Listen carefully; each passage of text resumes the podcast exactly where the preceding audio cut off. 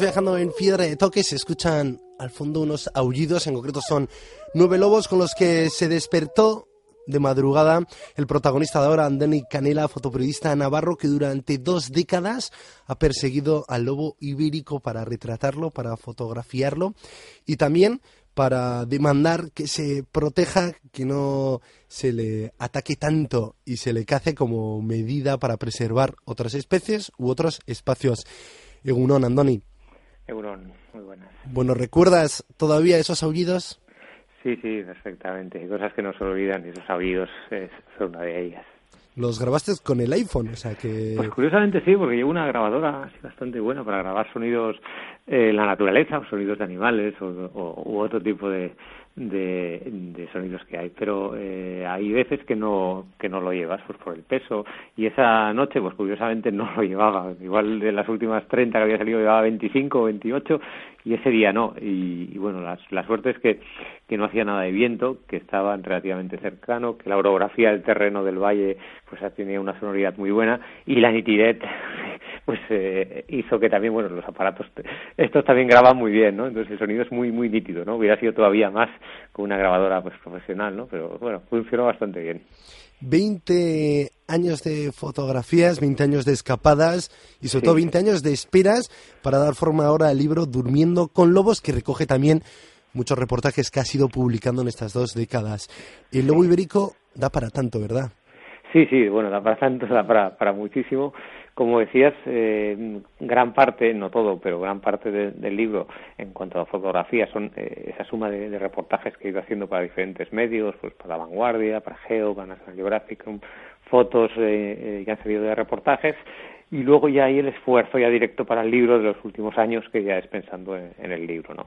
Y luego aparte del tema fotográfico y, y, de mi texto, que es un poco la experiencia eh, en cuanto a estos años de trabajo, pues está también el texto de, de Juan Carlos Blanco, ¿no? que es un biólogo eh, referencia de, en cuanto a conocimiento del lobo ibérico, que él habla pues de la biología, de la ecología de la especie y el tema de la conservación del lobo en España. ¿no? Un texto que, que, yo creo que también es un valor más que añadido de parte fundamental del libro. Y partes de tus textos también fueron escritos en esa noche que te desvelaste y que dijiste, bueno, este momento de inspiración hay que aprovecharlo y fuiste sí. tequileando eh, hojas y hojas de notas en el propio Sí, bueno, móvil. los primeros párrafos, quizás dos párrafos, eh, sí que, que fueron eh, en ese mismo momento, como dices. Vale. Hablábamos de dos décadas. ¿Cómo fueron las primeras escapadas y por dónde?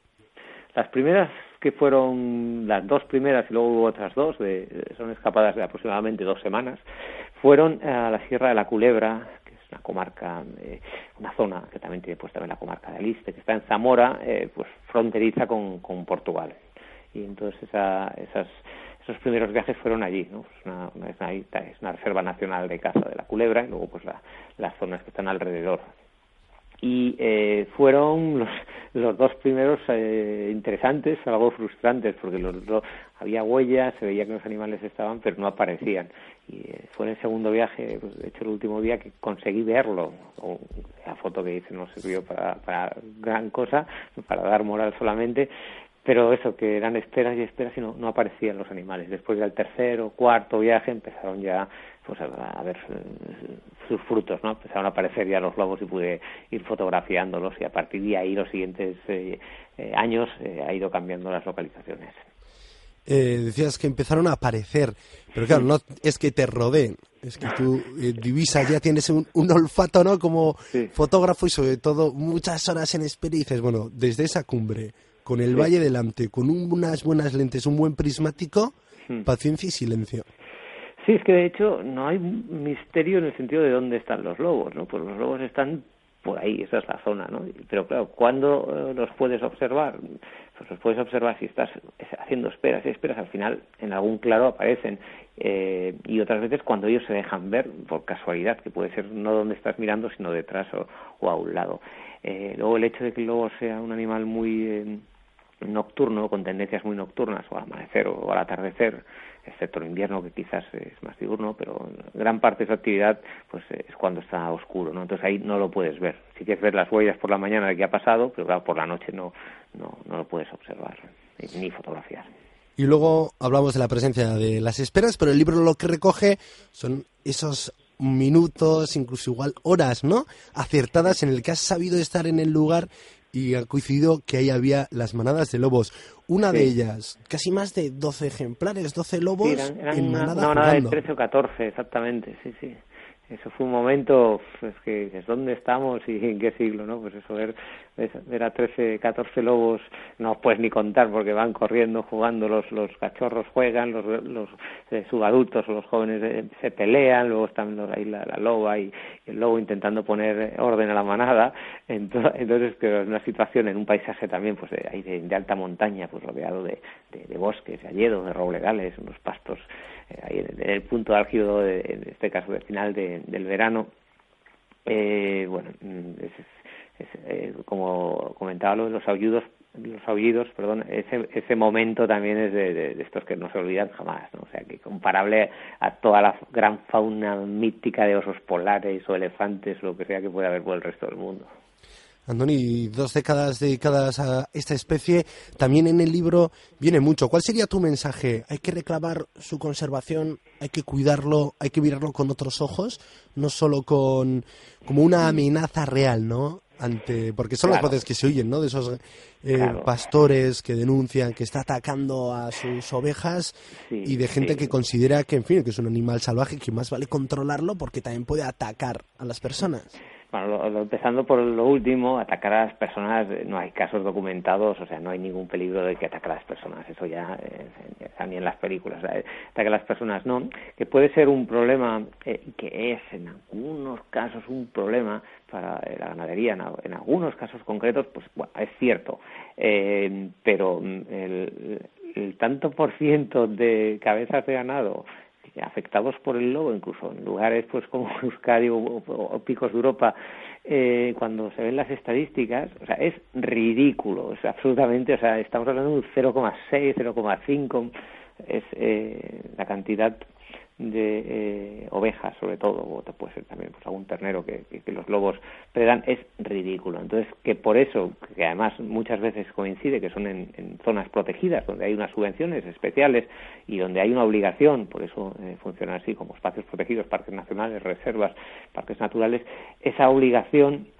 es también para conservar al, lobo. Por supuesto que la, ganadería tiene que, que tener eh, pues una manera de poder gestionar eso, pues con medidas de protección, con un pago de daños, tiene que buscarse la, la, manera, porque sí que es cierto que en unos pocos casos está justificado ¿no? el, eh, pues el que la queja ¿no? y el que se tenga que hacer algo, pero eh, en ningún de ninguna manera se puede pues, eh, pues promover la extinción directamente. Una cosa es el control regulado si se hacen unos datos y hay una base fiable de datos técnicos recogidos, pero no el exterminio porque sí, porque no es que aquí los lobos es incompatible, los lobos tienen tanto derecho como como otras especies o como el hombre para estar allí.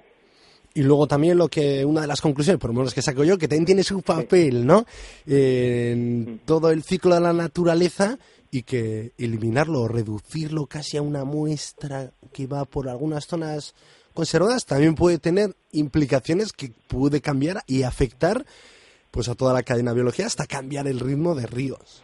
Claro, pues en el caso de Yellowstone y, bueno, es que hoy en día además en lo que es eh, pues en, toda la península eh, hay problemas con la gestión de ciertas especies de ungulados y en algunos sitios está más que comprobado que hay un exceso de, de jabalíes que están, que, están causando unos daños eh, tremendos y unos daños muchísimo más cuantiosos y multiplicado por 10 y por más que lo de los lobos, pues o eh, ciervos u otras especies que, que, lo que causan son pues, eh, pues problemas y daños. Los lobos en estado natural están ahí arriba la cadena trófica y lo que hacen es regular esas poblaciones y ahí pues predan sobre pues las diferentes especies no entonces eh, esa eh, esa labor pues eh, es, positiva o sea que, aunque tenga una parte negativa que tiene que hacerse algo por otro lado están haciendo otra labor positiva que tú eliminar los lobos pues bueno pues pasa a tener todavía más esa explosión de, de silvestres.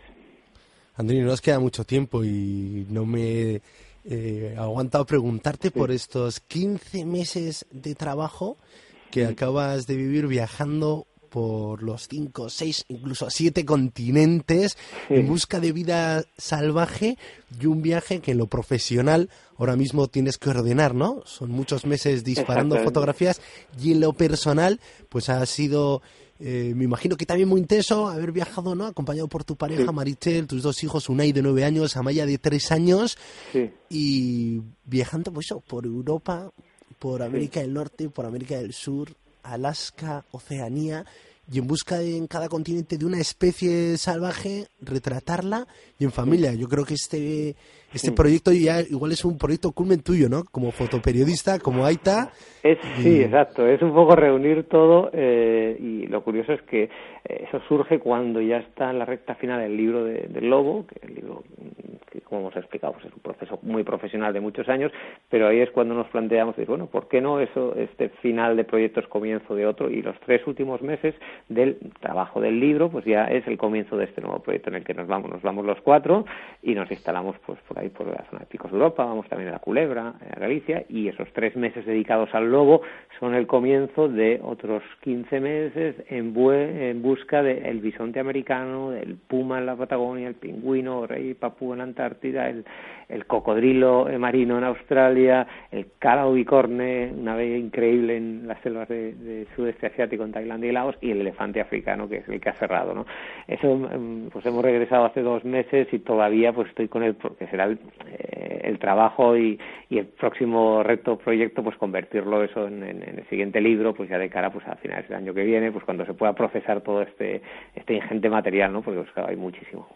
Perfecto, Andoni. Es que recasco por acompañarnos hoy, por abrirnos bulla y compartir todas esas esperas en busca del lobo ibérico. Nos apuntamos el título Durmiendo con Lobros y tenemos también la web, durmiendoconlobos.com.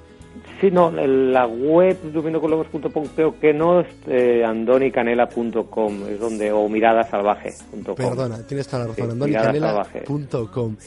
Y dejamos en el aire, yo creo ya para arrancar el año que viene como unos propósitos, ese otro proyecto con el que has viajado a siete continentes buscando siete especies salvajes y lo has hecho en familias. Qué ricas, Condoni. Es que ricasco, hasta otra.